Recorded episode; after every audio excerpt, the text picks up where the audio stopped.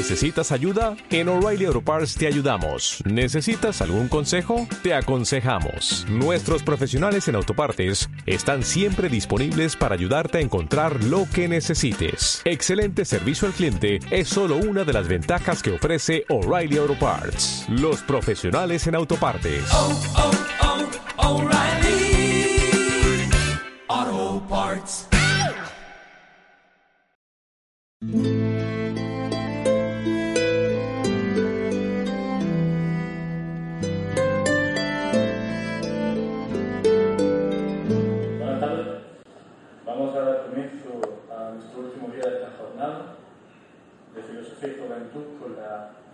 Conferencia La ética como motor de desarrollo.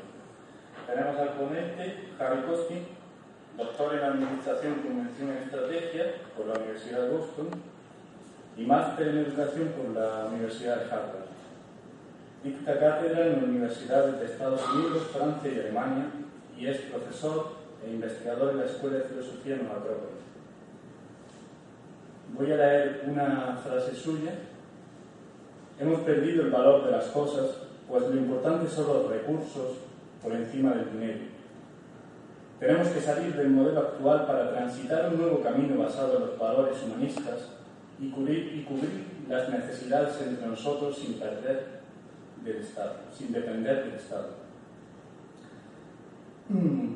Por último, decir que ante esta situación actual, esta crisis que tenemos, Harry Posting aconseja seguir el ejemplo de los estoicos, diciendo, no te preocupes por lo que no puedes cambiar y focalízate en lo que sí puedes cambiar. Bueno, sin más, damos comienzo a esta charla. Muy buenas tardes, ¿se escucha bien? Bueno, espero generar polémica hoy. Ayer tuvimos un primer ensayo de polémica entre dos de nuestros ponentes, con una interesante presentación en realidad de dos puntos de vista, el punto de vista epicurio y el punto de vista platónico. Eh, la verdad que este título tan simple me ha resultado complicado, porque he dado varias charlas sobre el altruismo como motor de desarrollo, pero al final me he encontrado con que había que partir de cero y a partir de cero tratar de estructurar un argumento básico que pueda servir en realidad para traer a la actualidad el tema de la filosofía. Como van a ver, mis ejemplos van a ser no solo de la tradición filosófica, sino que aplicados a temas que me preocupan, como es justamente el tema de la política y la economía actual.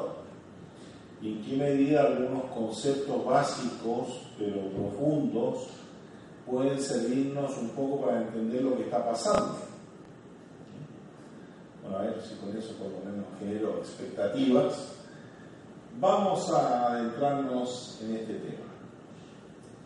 Y quiero plantear dos cosas muy básicas, un poco esto casi como un apartado, un off the record, pero que se confunde mucho crecimiento y desarrollo, y que crecimiento no es lo mismo que desarrollo. Por lo general el crecimiento es solo una etapa dentro del desarrollo, y vamos a utilizar algunas metáforas, pero una de ellas es el desarrollo de un ser humano. Cuando uno es pequeñito, crece, crece, crece, crece, ¿no es cierto? Hay que cambiar de ropa frecuentemente, después uno empieza a crecer para los lados, esféricamente, y llega un momento en que ya no crecemos, sino que todo lo contrario. Es algo muy interesante. ¿sí? Y analógicamente, proyectando esto hacia el universo, ya hemos hablado un poco en jornadas anteriores del método analógico, por lo que sabemos, en, en, un ecosistema nada crece eternamente, porque si no nos comeríamos todo lo que está alrededor y en algún momento llegamos a los límites de lo comible, con lo cual de repente desaparece todo. Y hay algunos experimentos que se han hecho con colonias de termitas en un espacio cerrado y hay un crecimiento exponencial hasta que se acaban los recursos y de repente también se acaban las termitas. Y sin embargo, nosotros funcionamos en la economía actual como si todo creciese para siempre. Vamos a volver sobre este tema, pero quería simplemente poner ese pequeño apartado que cuando hablamos de desarrollo no estamos hablando de crecimiento, necesariamente, así que el, el crecimiento es solo una forma de desarrollo. Vamos a plantear la, la pregunta de la cuestión del desarrollo desde el punto de vista de las dos realidades del ser humano, la realidad individual y la realidad social. El ser humano como individuo y el ser humano en el contexto de una colectividad humana. Si pensamos en el desarrollo individual, aquí pueden irse a Piaget o a aquel que prefiera esta mi pequeña síntesis, vamos a ver distintas etapas. Una primera etapa de absoluta dependencia, es decir, el ser humano tiene una dependencia más larga dentro de lo que conocemos, es decir, durante un largo tiempo formativo va a depender de sus padres para su supervivencia. Y es muy interesante que en esta primera etapa hay una afirmación del yo. El otro es totalmente secundario. Yo me descubro y me afirmo como yo, como yo que quiere. Entonces, basta estar con niñitos muy pequeños para darse cuenta. Ellos saben muy claramente lo que quieren y lo expresan muy claramente. Luego tenemos una etapa, ¿no es cierto?, que es la adolescencia, en que por una parte hay una afirmación del yo, pero hay una afirmación del yo que entra en relación con los otros y una gran búsqueda de la identidad. Y es en esta búsqueda de la identidad también que hay que cortar el cordón umbilical, hay que separarse para encontrarse uno mismo como distinto de. Luego, si todo va bien, y no nos quedamos anclados en la adolescencia, habría lo que podríamos llamar una primera juventud, que yo diría que en el mundo moderno es una etapa más o menos entre los 20 y los 30 años, en el cual se define una identidad profesional, o por lo menos cómo nos vamos a ganar la vida, qué es lo que vamos a hacer, y también una inserción social. Aparece el individuo, ¿no es cierto?, que entra en un sistema político y que quiera o no, pasa a ser un individuo social en una colectividad. Esta primera juventud en el mundo moderno se ha separado un poco de lo que podríamos llamar una segunda juventud, que antes estaban más ligadas y podríamos relacionar con ya sea la formación de un núcleo familiar, casarse, tener hijos, etc., o definirse de alguna manera en ese aspecto con todas las distintas modalidades que practicamos hoy por hoy. Pero, pero es algo un poco distinto. Ya, ya hemos solucionado la básica subsistencia y ahora nos afirmamos, tenemos a personas ya un poco mayores que antes, que tienen hijos, pasa a ser un tema importante. Y yo diría que entramos en algún momento, si todo va bien, en una fase de madurez que es realmente una, un desarrollo del potencial en cuanto a ente social. Estamos en una sociedad, estamos en una profesión, hacemos cosas y nos define en gran manera lo que hacemos. Y por último, una etapa que curiosamente hoy está casi abortada, en el sentido en que está definida acá, que es la vejez como un compartir experiencia. Y aquí es interesante el contraste con otras culturas, como la cultura china, culturas orientales u otras, en que la vejez es la persona mayor es la más apreciada porque es la que más experiencia tiene. Pero independientemente de esto, está muy claro que la vejez se relaciona con una necesidad de transmitir experiencia. Y cuando no está esa posibilidad, hay una gran frustración. Y debo decir que para mí uno de los espectáculos más penosos de nuestras grandes sociedades son nuestros mayores viviendo solos, ya con esfuerzo, no sé cómo vemos sus compras, muy solo en las grandes ciudades, y la verdad que por lo menos a mí me da una gran pena, pues una enorme riqueza que desaprovechamos. Hoy jubilarse en parte es morirse, porque no tenemos reales mecanismos para aprovechar la experiencia de los mayores en cada campo.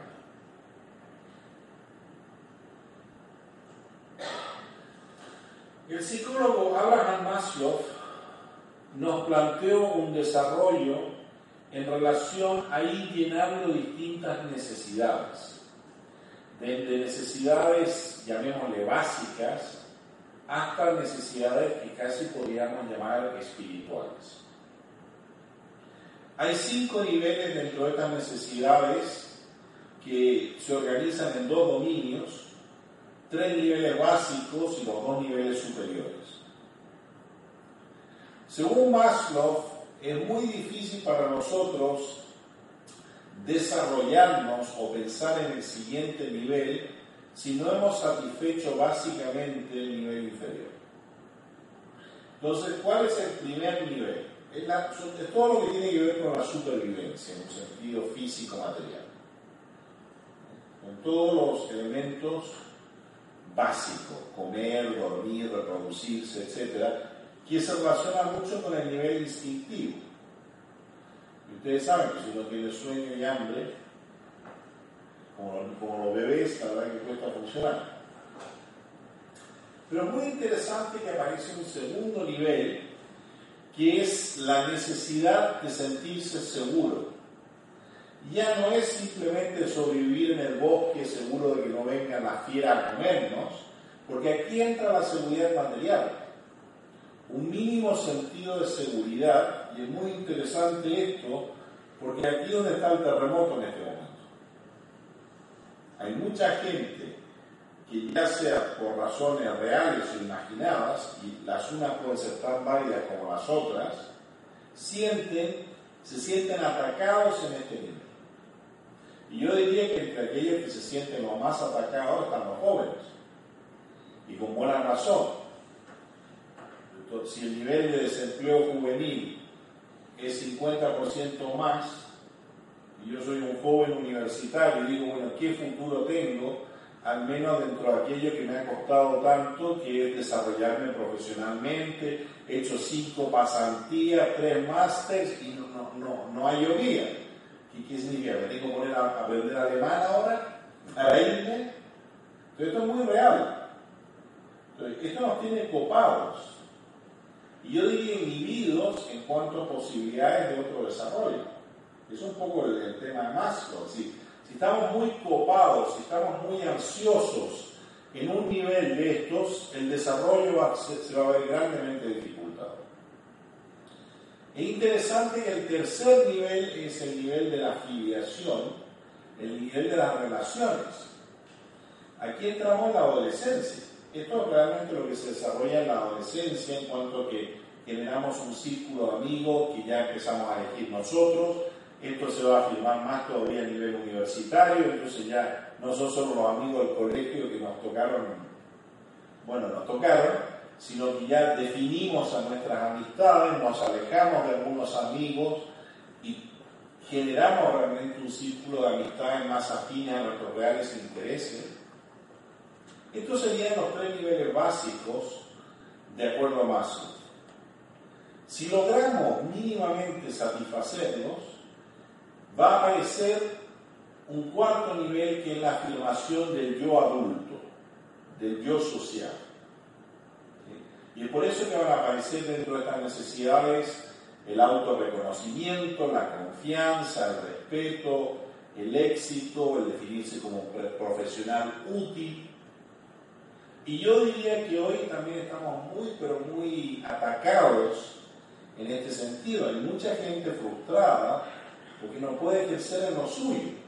Es decir, aunque por razones X tal vez no esté muy mal económicamente, ya sea por apoyo familiar, ya sea por otras razones, creo que hay muchísima gente que se encuentra muy inhibida en cuanto a su sentido de social, de desarrollo profesional. Pero el desarrollo profesional no es simplemente profesional en el, como lo vemos nosotros, yo creo que es un sentirse útil como ciudadano. Es algo muy importante. Y para más sobre realidad, si no hemos cumplido estas cuatro etapas, va a ser muy difícil llegar a la quinta etapa, que es la, plana, la etapa de verdadero desarrollo del potencial. Un algo que va más allá, que es distinto para cada uno de nosotros, pero es muy real. Que realmente sentir que nos podemos desarrollar plenamente. Porque también hay gente que se desarrolla profesionalmente y siente que le falta algo. Entonces esa pregunta, bueno, ¿y qué más? Y aquí aparecería la filosofía, por ejemplo. Que en algún momento cuando cumplimos las necesidades básicas, nos preguntamos por el porqué de las cosas, el sentido de la vida, el sentido de las cosas, el sentirse útil dentro de ese sentido, que es otro tipo de aspiración. Ya no es un algo que depende de los demás, ya no es incluso el, yo, porque tan, porque también la cuarta etapa es una etapa de yo, es un yo útil, es un yo ciudadano, pero es un yo. Aquí hay un algo más.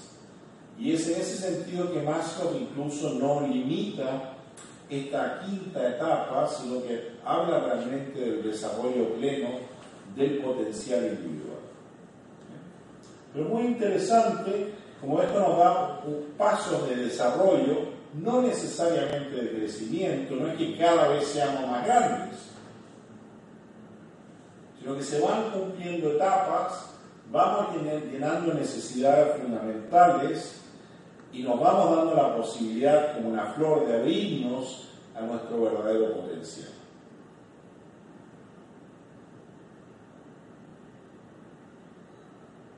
Uy, perdón, me equivoqué. Me equivoqué. Bueno, veamos de otra manera el tema del potencial y del desarrollo humano. Ya si nos movemos al sector social y al sector económico, nos vamos a encontrar con algo que se llama el índice de desarrollo humano. El índice de desarrollo humano contiene lo que se llama los indicadores de crecimiento económico, pero trata de incluir otras medidas para evaluar el desarrollo humano dentro de un país X. Es así que el proyecto de, de, las Naciones Unidas para el Desarrollo, desde hace bastante tiempo ya ha ido desarrollando este indicador, que en algún momento la verdad que fue mucho más interesante y que se ha resumido en elementos básicos, y digo que en un momento fue mucho más interesante porque incluía medidas tales como la igualdad de género, como una medida de desarrollo. Ya no lo incluye, lo han sacado.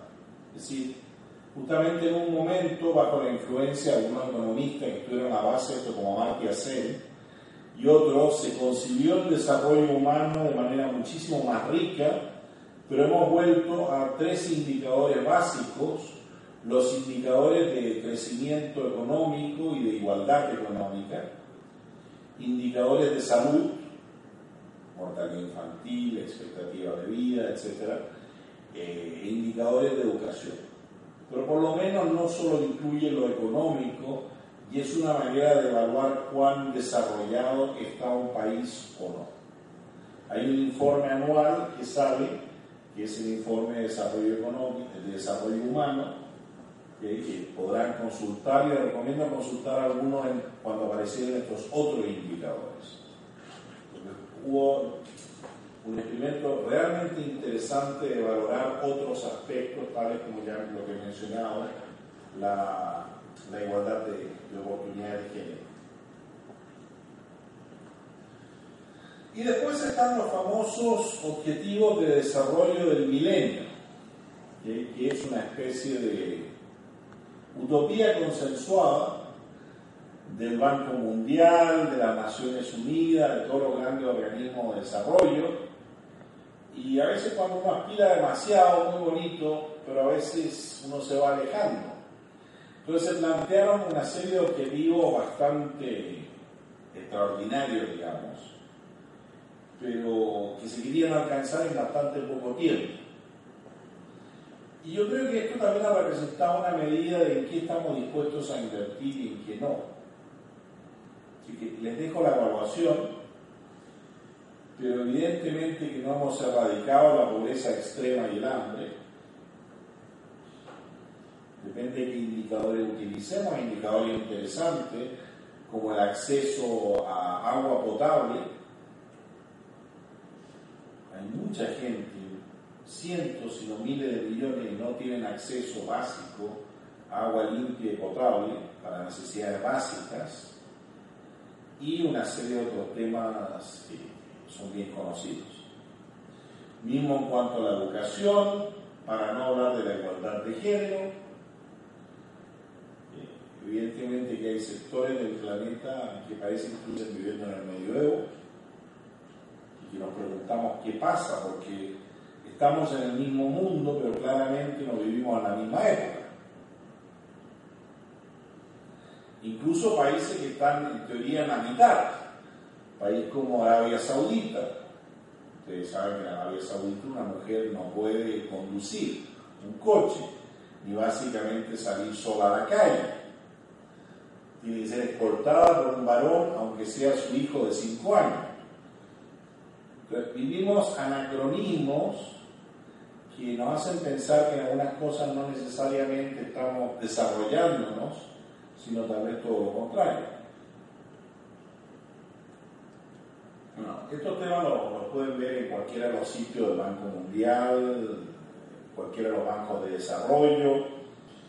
Y hay un elemento interesante aquí que es justamente el elemento utópico, porque nos vamos a mover dentro de dos polaridades. Una vamos a ver una, versión bastante curiosa, hobbesiana, y otra versión utópica, así que parece que como si todos los problemas se fueran a solucionar mañana si simplemente aplicamos las tecnologías apropiadas. Pero ya vamos a volver sobre este tema.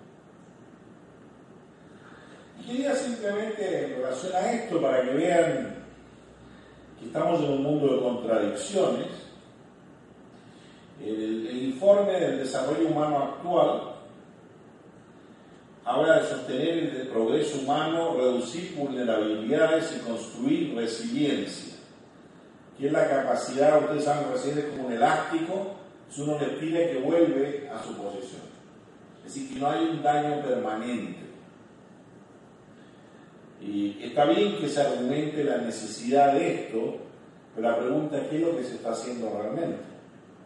Hay mucho esfuerzo individual, incluso algunas ONG nuevas, pero el problema de una magnitud que realmente nos preguntamos qué, qué pasa.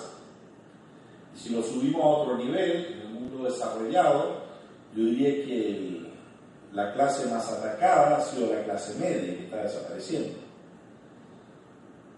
Si lo, que, lo que era el gran orgullo, por ejemplo, dentro de un modelo social como el europeo, la clase media, está siendo atacada violentamente.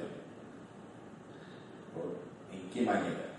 Hoy para ustedes, la idea de partir de cero y comprarse un piso es casi inalcanzable. Está bien, heredaremos un piso, pero yo creo que esta es la última generación que va a poder legarle algo a la siguiente. Es decir, hoy el shock de la crisis económica se ha visto amortiguado porque son de alguna manera los padres los que se están haciendo cargo de sus hijos adultos, o por lo menos apoyándolos fuertemente, y no porque los hijos no quieran trabajar, sino porque, claro, con mil euros para mucho no da. Pero estamos encontrando con estas extrañas, extrañas realidades que todavía no se ven reflejadas en las estadísticas, pero que en 20 años pueden darnos un panorama bastante curioso que justamente una serie de aspiraciones básicas, un coche, una casa, van a pasar a ser casi utópicas. Bueno, vámonos a la otra palabra. Esto teníamos desarrollo. Hemos enfocado el desarrollo desde una perspectiva individual y desde una perspectiva, digamos, social, grupal. Tanto la palabra ética como la palabra moral en realidad se refieren a comportamiento, a costumbres. La una tiene una raíz griega, ethos, y moral, mores, latina. Pero es útil el sugerir una pequeña diferencia, ya verán también por qué, en cuanto que por lo general cuando hablamos de ética nos estamos refiriendo a valores y a principios, y cuando hablamos de moral hablamos de comportamiento, es decir, algo que podemos observar. Son las dos caras de una misma eh, moneda, ambas son importantes, como vamos a ver, y tienen implicaciones para lo que nos interesa. Teniendo eso un poco como telón de fondo, porque lo que vamos a tratar de hacer es, vamos a tratar de describir algunos aspectos de nuestro modelo económico y después pensar, bueno, filosóficamente qué implica esto, qué visión del mundo, qué visión ética está implícita en esto. Yo me atrevería a sugerir de que aunque hay cambios o gente que propone cambios, todavía estamos todos insertos en un mundo que se podría describir según algunos de estos elementos. Por ejemplo, está muy claro que todavía avanzar significa crecer. Es decir, si el crecimiento de un país es cero, ese país va muy mal. Y hay crecimientos mínimos para que se considere, de acuerdo al estadio de desarrollo, para considerar que las cosas van bien. Es decir, si España crece un 0.3% es una porquería. Si España crece un 2%, bueno, ya, ya la cosa está mejor. Si España crece un 5%, eso es fabuloso. Ahora, si los chinos crecen un 5%, se ponen a llorar. Es decir, los términos absolutos pueden variar, pero está claro que todavía estamos en un modelo en que desarrollo económico es sinónimo de crecimiento económico. Y a partir de esto van a aparecer una serie casi de dogmas religiosos, cosas que nadie quiere cuestionar, que se toman como obvio y que son en realidad interpretaciones de una forma extrema de capitalismo. Entre estas, todavía vivimos un poco como telón de fondo con esta idea de que si cada cual es egoísta y piensa en cómo le va a ir mejor, la suma de estos egoísmos se van a traducir en un mercado competitivo del cual todos nos vamos a beneficiar. Es decir, que está muy bien ser egoísta, está muy bien el buscar su propio bienestar, sobre todo económico, porque eso va a redundar en una gran eficiencia a la hora de utilizar los recursos económicos. Y en este sentido, la competencia favorece a todos y evidentemente los mercados deben ser libres y competitivos y si ustedes son de ciertas tendencias, el Estado tiene que jugar un rol mínimo. Eso es casi dogma de fe en Estados Unidos si ustedes se van a la derecha del espectro político. ha habido presidentes que han dicho que el Estado es el problema de alguna manera lo mejor es una especie de iniciativa individual muy poco enmarcada porque eso nos beneficia a todos.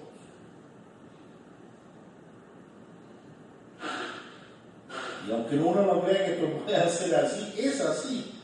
Es decir, hay, hay grandes movimientos que realmente creen esto. Y la manera en que lo plantean no es algo basado en los hechos, sino que realmente estos son como principios fundacionales de lo que yo llamaría, una religión capitalista. Porque quien cuestiona esto le va mal.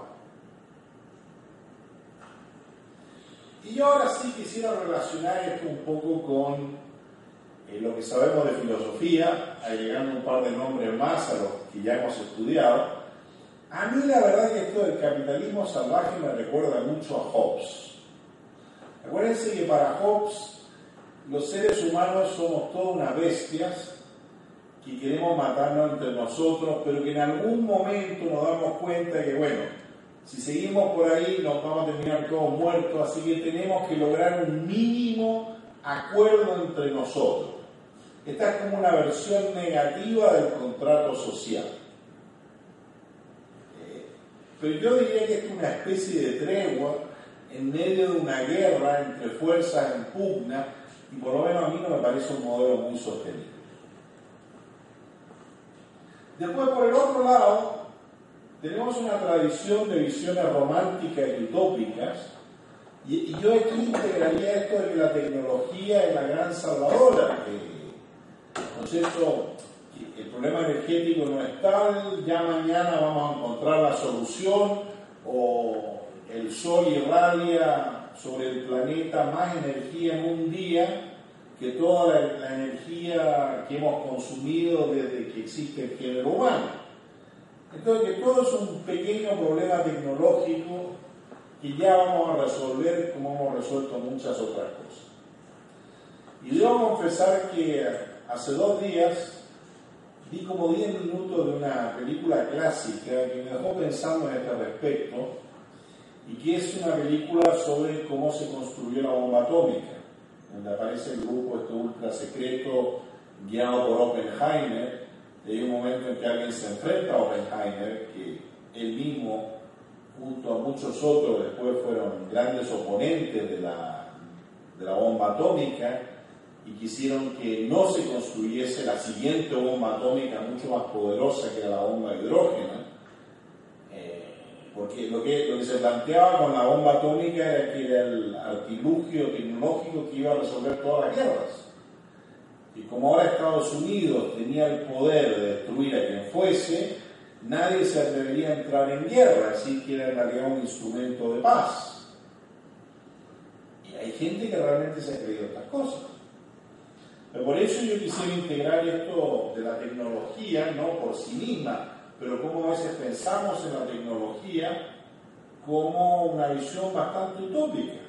Y hay gente bastante interesante como Kurzweiler,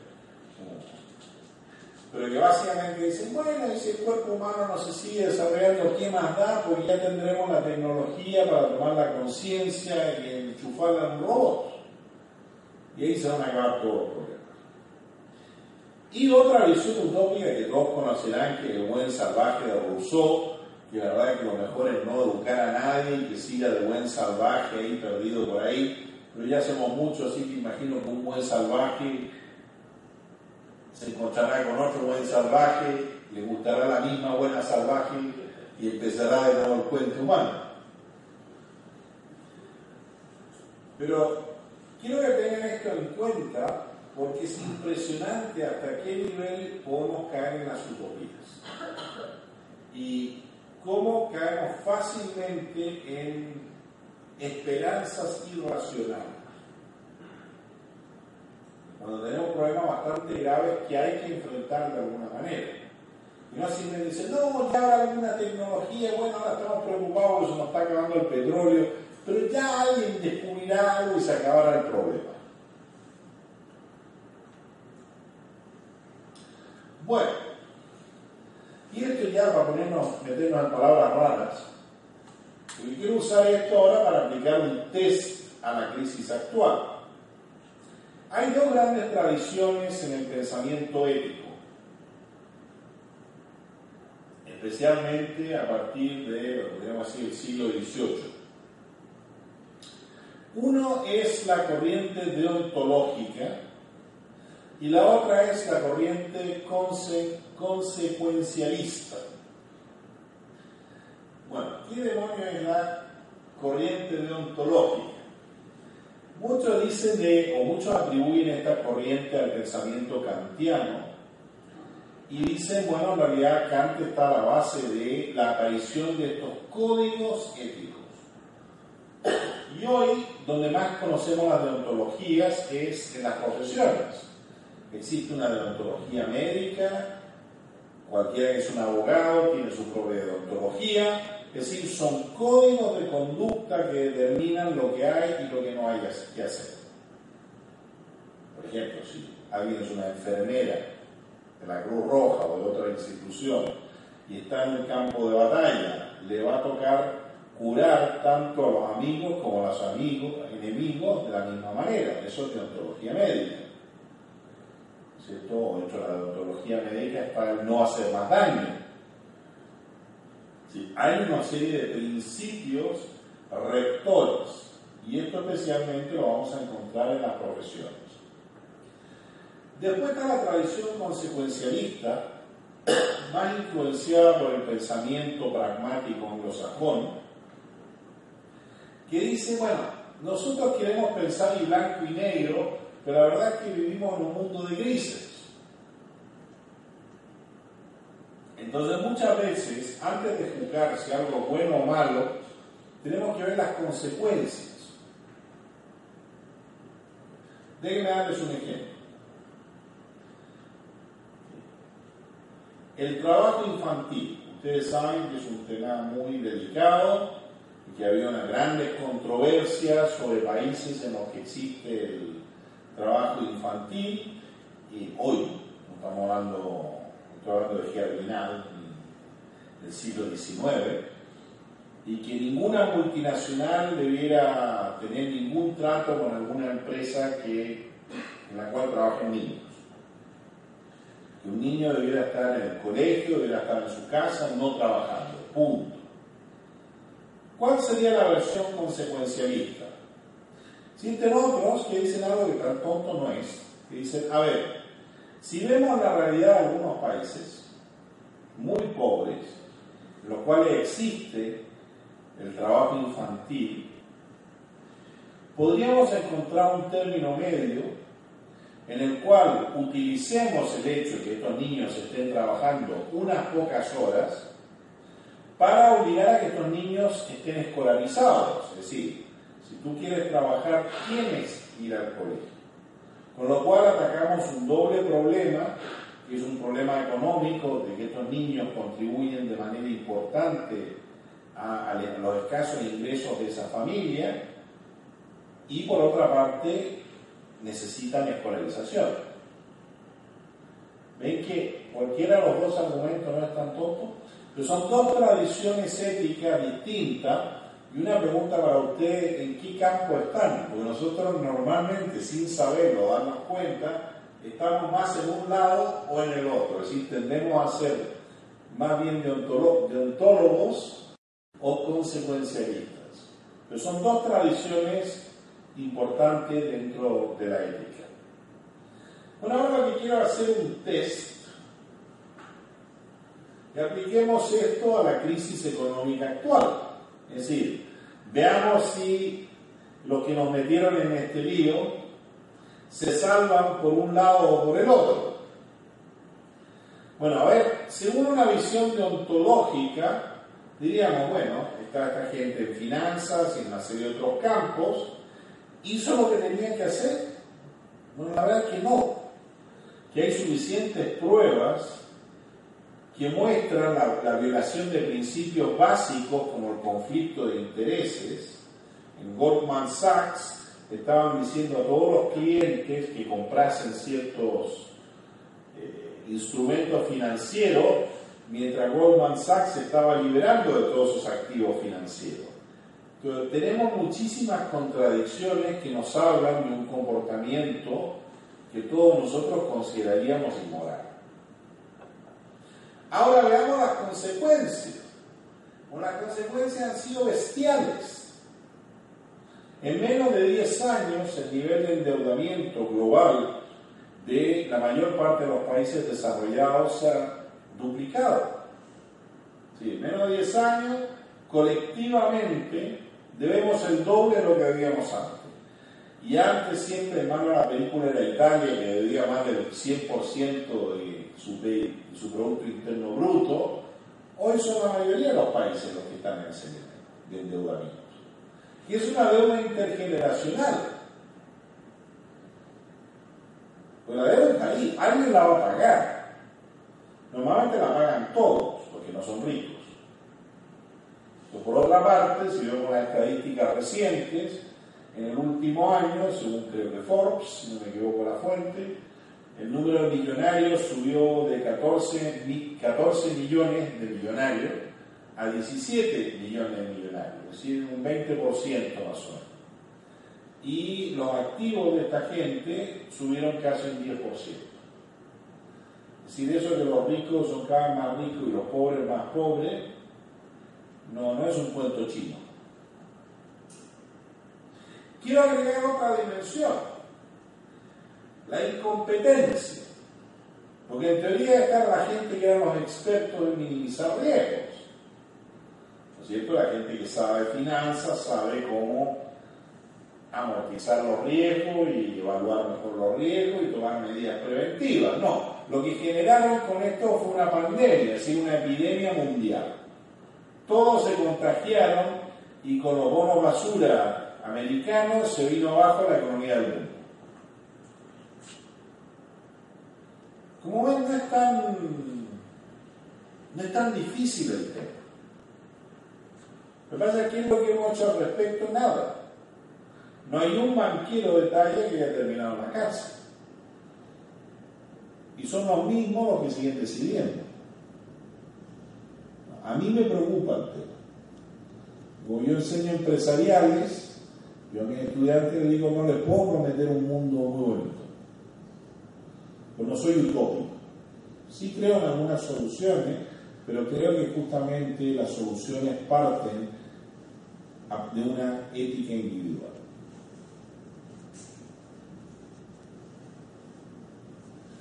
Bueno, siguiendo una pequeña reflexión sobre esto, una buena reflexión muy personal, he tratado de, ahora de, de unir ambas cosas, este tema del desarrollo, el tema de la crisis, a decir, bueno, ¿cómo podemos entender esto? Pero la verdad es que de repente me he dado cuenta que el modelo económico que predomina me hace pensar en un niño que cree que va a crecer para siempre. Y eso es muy infantil.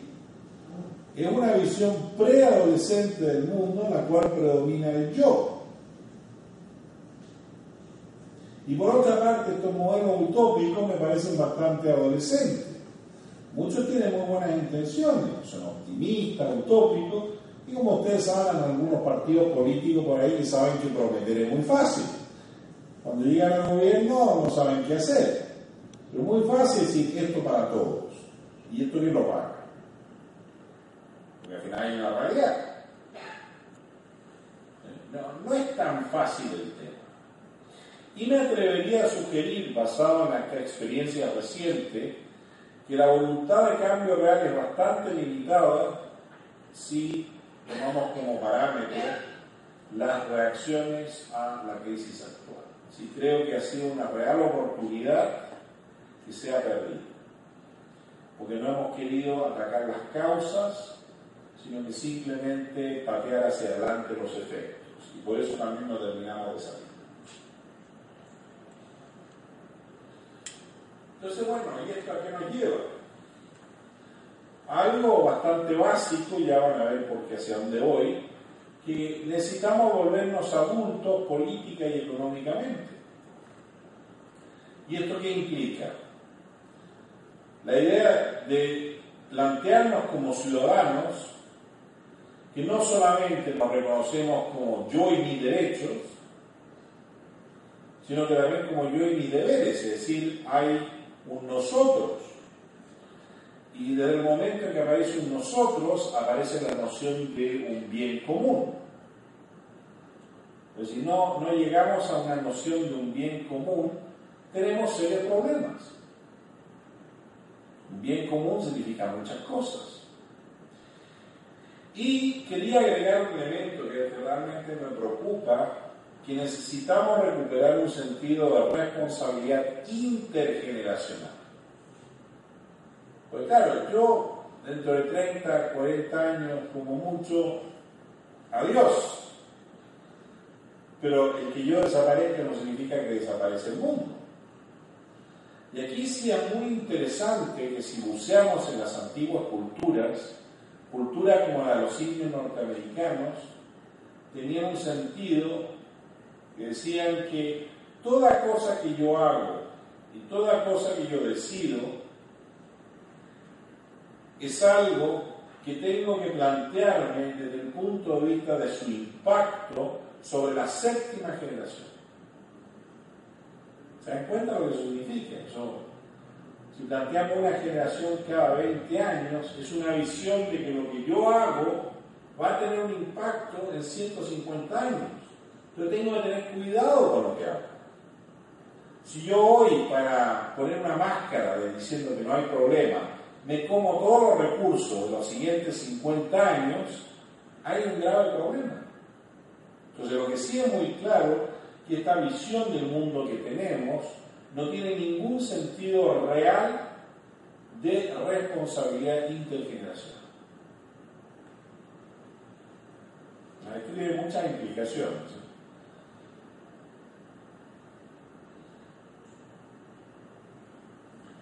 Bueno, ¿qué podemos hacer?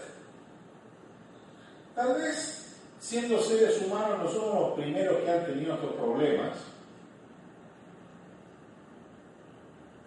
Y si volvemos a la visión platónica, desde una visión moderna, realmente la república toma otro sentido, realmente empezamos a abrir los ojos. Porque para Platón, el desarrollo de la virtud individual permite realmente generar un espacio de convivencia y solidaridad, donde no somos todos iguales. Muy importante, no somos iguales, lo de la igualdad es un mito. Si nos obligan a ser todos iguales, tal vez habrá uno feliz el patrón sobre el cual se planteó la igualdad. Pero probablemente se planteó un promedio que no satisfaga a nadie. Entonces Platón plantea lo que se van a llamar las cuatro virtudes cardinales y que él introduce dinámicamente en su modelo de un estado ideal. A nivel, digamos, de lo básico, él introduce el principio de la templanza o de la moderación. Y me dirá, esto es muy raro, ¿a qué se refiere? Bueno, si ustedes se van a Marbella, se van a dar cuenta de lo que no es templanza. Y podríamos dar una serie de otros ejemplos de comportamientos que claramente expresan lo que no es la templanza. Y con un poco de templanza no hubiese podido ir muchísimo mejor. Después el valor. Y es muy interesante porque no es simplemente el valor para ir a pelear con otros. Nosotros no hemos tenido valor para hacer cambios necesarios. Hoy no hay un solo político que haya tenido un real valor para hacer cambios fundamentales. Hay políticos bien intencionados, algunos por ahí, pero normalmente están tan pillados por una serie de intereses que no hay realmente valor para proponer cambios fundamentales o ejecutarlos. No estoy hablando del político eh, campaña electoral, donde se promete mucho, pero una vez que estamos en gobierno, ¿qué es lo que hacemos? Y si hay alguno por ahí, la verdad es que es la excepción que confirma la regla. Por eso es muy interesante el observar los últimos 10 años, acuérdense la crisis eh, explota en el 2007 y estamos en el 2014, tenemos una perspectiva bastante amplia de quién ha hecho qué. Y en el mejor de los casos hemos actuado reaccionariamente, es decir, hemos reaccionado a, pero no atacando las causas de fondo. Con lo cual no se ha solucionado nada. La prudencia, como sinónimo de sabiduría, y la justicia. No la ley que yo he hecho incluyendo una serie de agujeros por los cuales deslizarme si hace falta. Lo que es interesante es que cuando Platón, en el libro sexto La República, dice que los filósofos debieran gobernar, nos está diciendo que estos filósofos es gente que ama estas cosas. Pero traducido a un lenguaje moderno, eh, yo diría que cuál es la solución platónica. Muy simple. Necesitamos ser gobernados por gente decente y competente. Si todo hoy por hoy nos llevamos la impresión que da lo mismo para qué lado nos vayamos, hay demasiados sinvergüenzas, y que el sistema está podrido, lo cual es peor, siempre puede haber algún sinvergüenza por aquí y por allá, pero cuando vemos como nadie se atreve a atacar las bases del sistema, por ejemplo, los sistemas de financiamiento, hay puntos neurálgicos donde uno ve. Todos hablan de sacrificio, etc. ¿Cuántos políticos hay que se bajen el sueldo primero de ellos? Eh, no, es complicado. Lo bueno de la ética es que no es un tema complicado. Ahora, déjenme ir un paso más allá. ¿En qué sentido podemos hablar de la ética como un motor, yo agregaría, fundamental, incluso para el desarrollo económico hoy? Hoy todo está basado sobre lo que la gente piensa. Es decir, toda la economía está basada sobre la confianza. Ahora, si yo desconfío, ¿qué hago? No consumo. Si yo no consumo, ¿qué pasa? La economía se bloquea, se frena. Si la economía se frena, las cosas van para peor. Si yo no confío en estos sinvergüenzas que me dicen una cosa y hacen otra, yo los pongo ahorros que tenga, los voy a guardar como hueso de santo, porque quién sabe lo que viene mañana. Es decir, es muy curioso que hoy por hoy la confianza, que es un producto del comportamiento ético, es fundamental para el funcionamiento de la economía actual. Porque antes de por ahí hasta el año 1970, si ustedes tenían un billete, ese billete tenía una contraparte en oro. Si en teoría usted podía ir a un banco y decir, deme el oro que corresponde a este billete. Bueno, hoy eso se acabó. El billete es el valor que usted debe dar. Es como un valor simbólico de algo que llamamos la actividad económica en un país.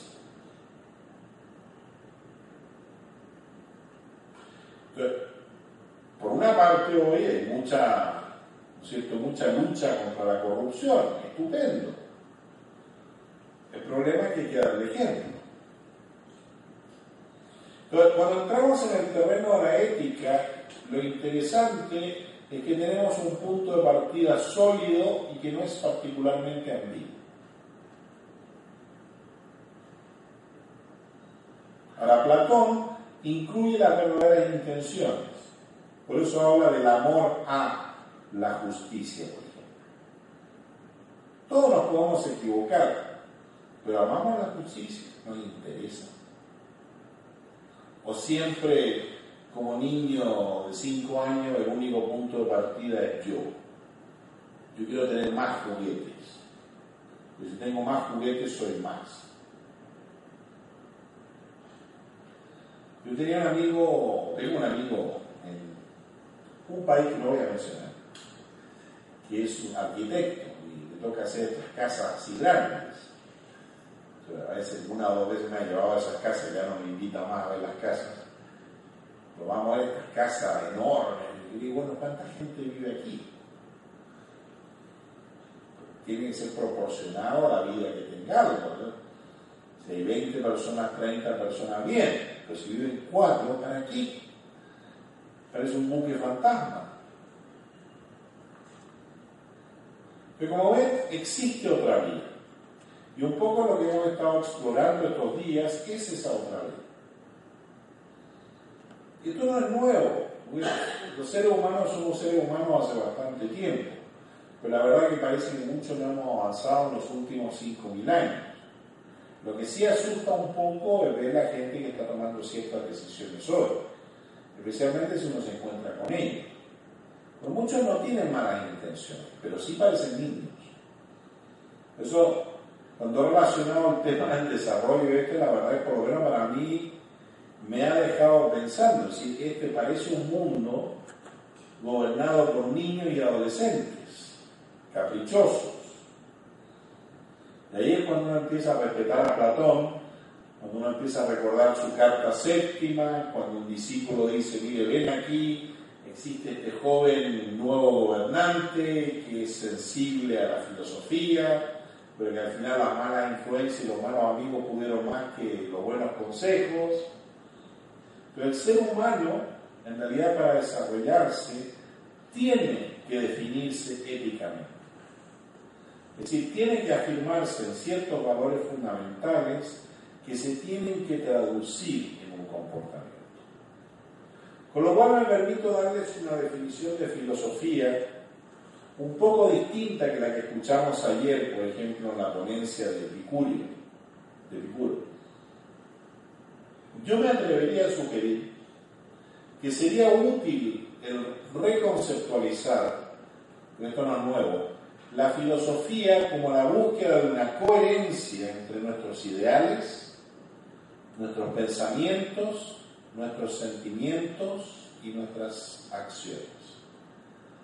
Y esto nos lleva por un camino un poco distinto, que no es simplemente un camino de reflexión, sino un verdadero camino de desarrollo individual, porque la búsqueda de la coherencia humana de la coherencia individual puede representar un pequeño pero importante ladrillo para volver a construir una sociedad un poco más justa.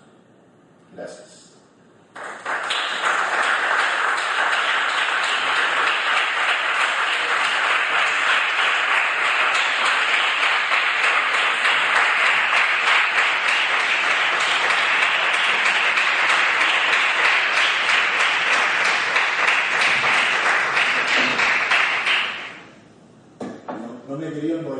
Para dejar un poco de espacio a un intercambio.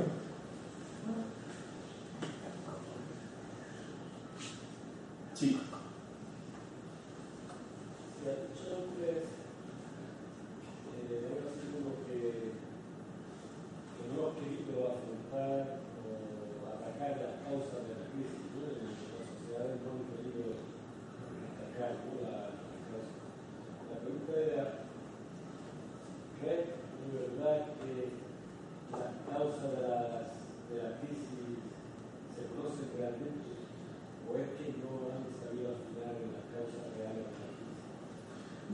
que son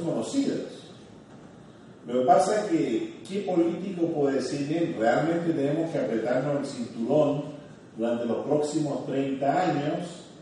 Eh, tenemos que afrontar eh, la, la, ola demográfica que hace que nuestros países están envejeciendo y esto tiene consecuencias graves para todos y nosotros vamos a ser los primeros en dar el ejemplo.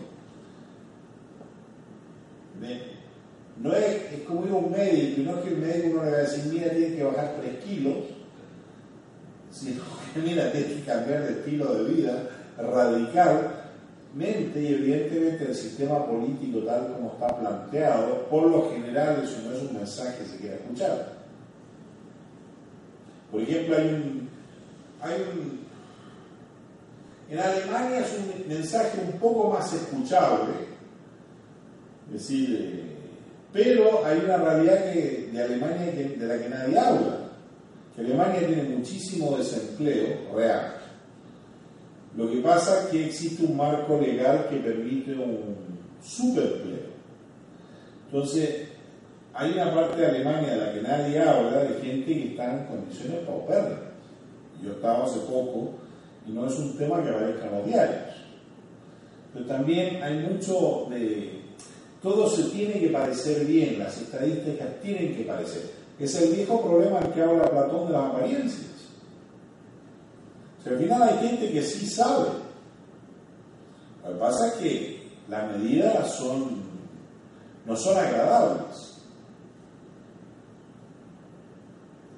Y hemos consumido más, en el fondo podríamos casi, lo que hemos llamado desarrollo, ha sido en parte un pseudo desarrollo si utilizamos incluso la legislación actual relacionada con el medio ambiente. Hoy hay una, el, marco en el cual se mueve la legislación para la protección del medio ambiente en Europa tiene un principio, muy básico. El que poluciona, paga. Es decir, yo ensucio un río como parte de mi producción económica, me toca a mí limpiar. Si eso realmente se implementase, de repente no habría tanta ganancia y beneficios. Pues nos obligaría a pensar de una manera muy, pero muy distinta. Es como si yo me dedico a vago y me, simplemente me como los ahorros de mis padres. Llega un momento que también que se acaba.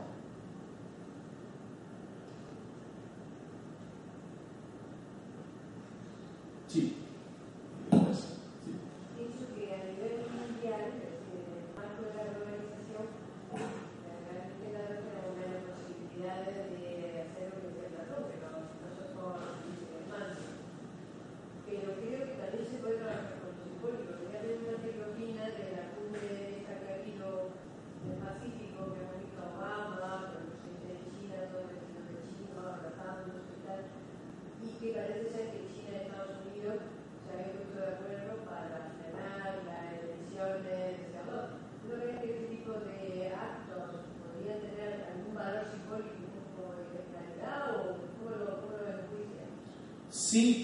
Hablar de este ejemplo real que estábamos todos hablando.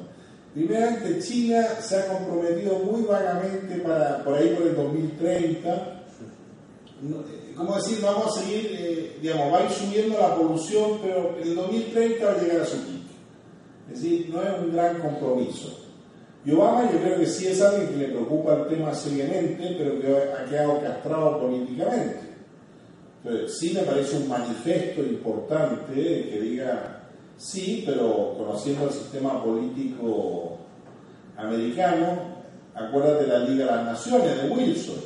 Como no fue ratificado, si todo el mundo se quería subir al barco, a Estados Unidos, que era el que había armado el, el modelo. Entonces, no es que no tenga ningún valor, pero sí hay que ver a los actores involucrados.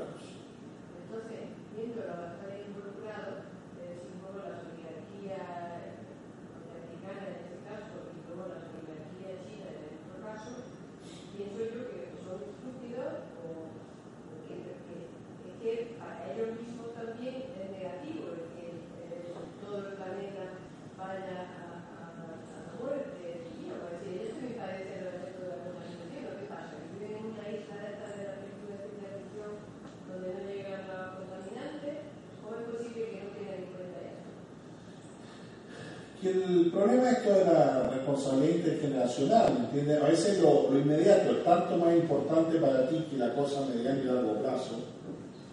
Porque vivimos, hemos construido un mundo cortoplacista donde aunque yo quiera, tiene tanto más impacto sobre mí lo inmediato que ya veré lo otro si me queda tiempo. No sé, a mí me parece positivo, mejor que lo hagan a que no lo hagan. Y yo creo que en ese sentido Obama sí es sincero, pero creo que hace cuatro años hubiese tenido mucho más poder que ahora.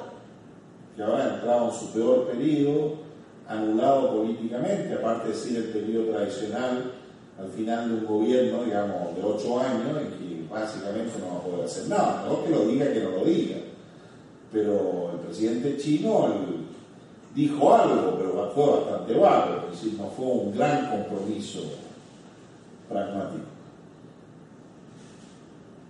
Bueno, yo quiero preguntarte una cosa, no sé si está dando que eh, la nota de iceberg, que en realidad es la crisis económica, no hay más que un mal de fondo que es una crisis de valores éticos y morales. Y es el gran mal de la sociedad. Sí, no, no puedo estar más de acuerdo contigo. Simplemente por donde agarramos el, el animal. A veces partir de lo concreto es útil para poder tocarlo. Por eso digo que ahora es muy interesante, porque ahora sí se puede observar lo que hacen o no, no hacen, por ejemplo, los políticos. Y yo el consejo que nos daría a todos nosotros es estar un poco más atentos a eso. Eh, Porque si estamos un poco más atentos, eso sí por lo menos puede modificar ciertos comportamientos. La presión social creo que puede ser un instrumento muy positivo en este aspecto. A nosotros sí nos importa cómo nos vean. Es decir, a nadie le gusta ser considerado un sinvergüenza.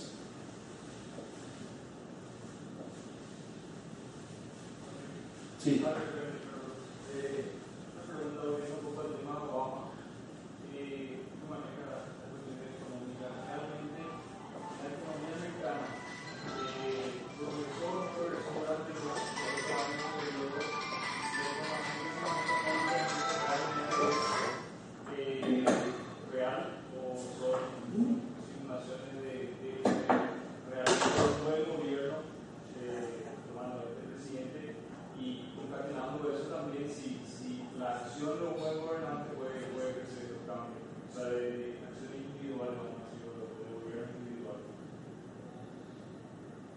No, no es una pregunta fácil, lo que puedo decir lo que yo creo. Lo que no creo que uno pueda llegar eh, a ciertos niveles políticos hoy por hoy sin el apoyo de ciertos grupos económicos. Y aunque tú seas una persona muy, una persona decente, de buenas intenciones, están en el fondo lo que te han puesto en poder. Y eso te van a cobrar. Y en Estados Unidos esto está cuantificado, es decir, cuántos millones necesita para llegar a ser senador. No sé si ahora son como 50 millones o algo así. Y si ves el perfil de los senadores, ahí no hay, no hay un solo pobre. Entre los congresistas hay gente normal. Pero entre los senadores ninguno. Porque simplemente que Obama está apoyado por otro grupo que los Bush. Los Bush, digamos, la, la mafia del petróleo de Texas, evidentemente eh, Obama está apoyado por digamos, los grupos políticos de Chicago y, y el norte. No es casualidad que Obama también haya decidido apoyar la industria automotriz, lo cual yo creo que fue un movimiento aceptado. Porque cada cual pertenece a un club y en, términos platónicos, si ustedes quieren este- estudiar, Estados Unidos, les recomiendo lean la descripción de Platón sobre cómo funciona una, una oligarquía. Si son grupos económicos muy poderosos que a veces se pelean a muerte, que a veces llegan a acuerdos, pero no es una dinámica democrática como nosotros la entenderíamos.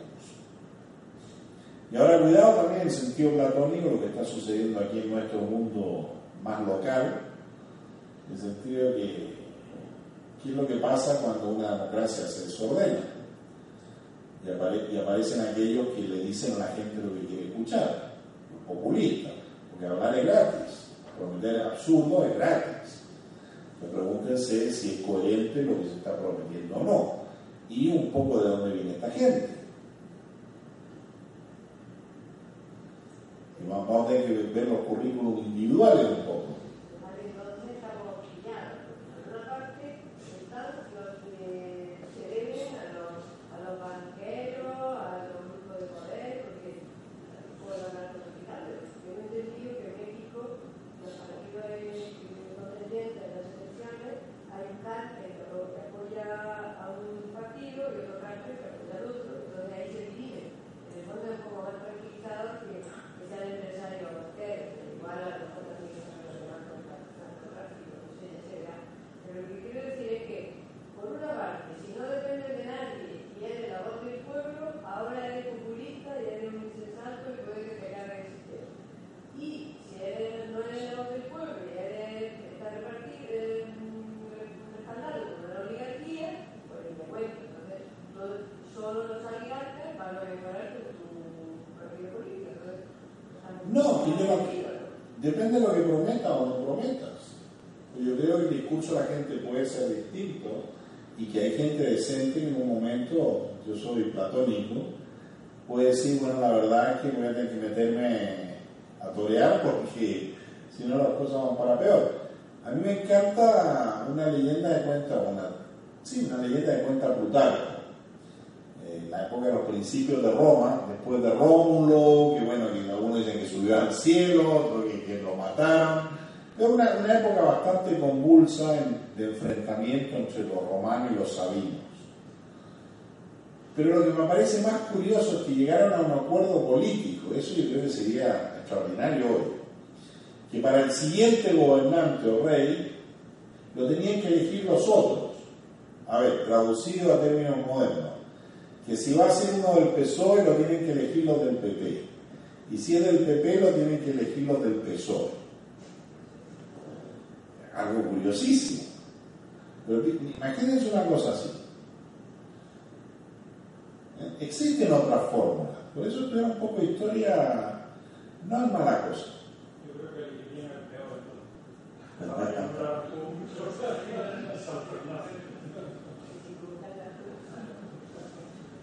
Sí. Yo no sé si tengo razón en lo que voy a, lo que voy a pero a mí me impresiona mucho la visión global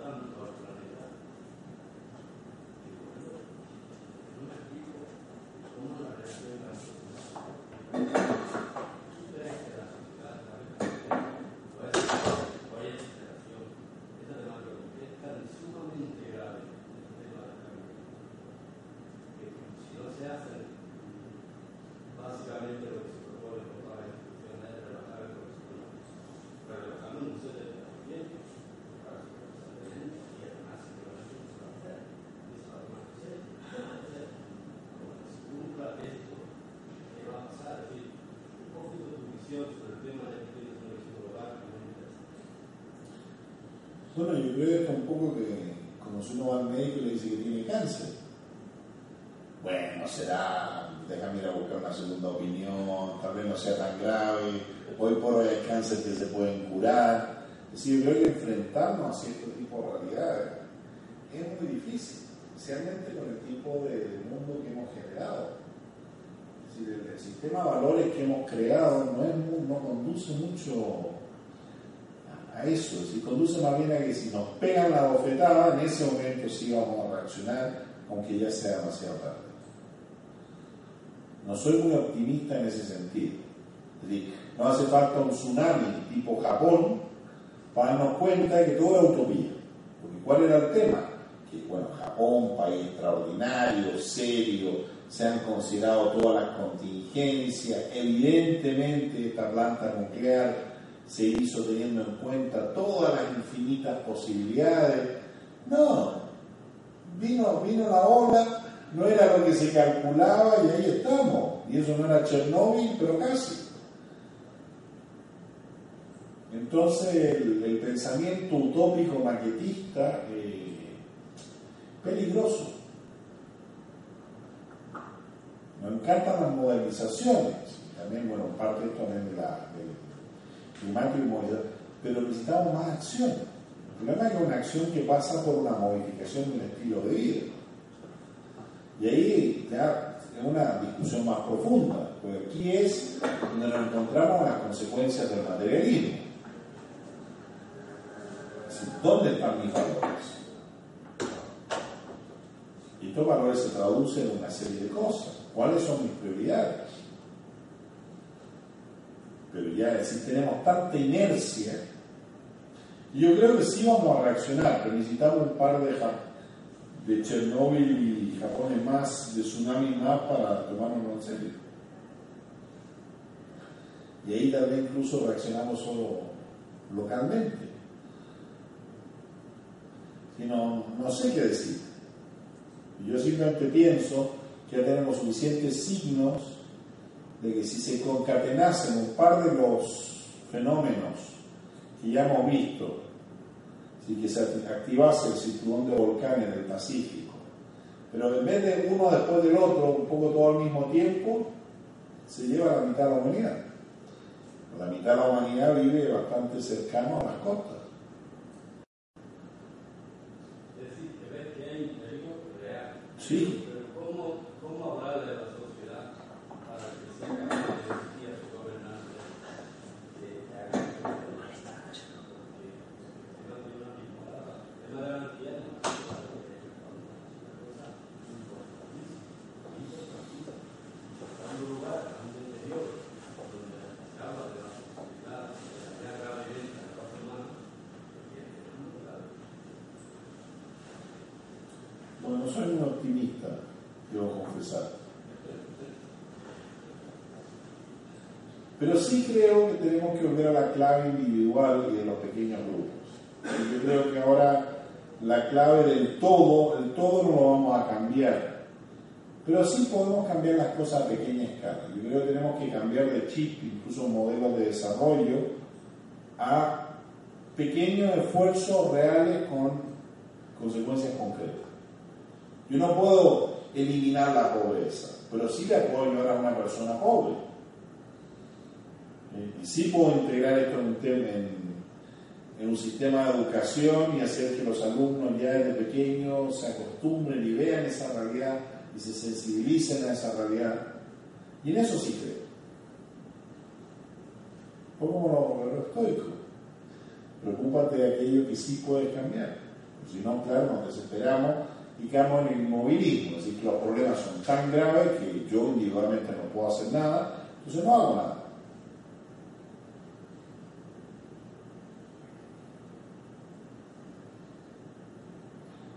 una pausa antes de María Dolores.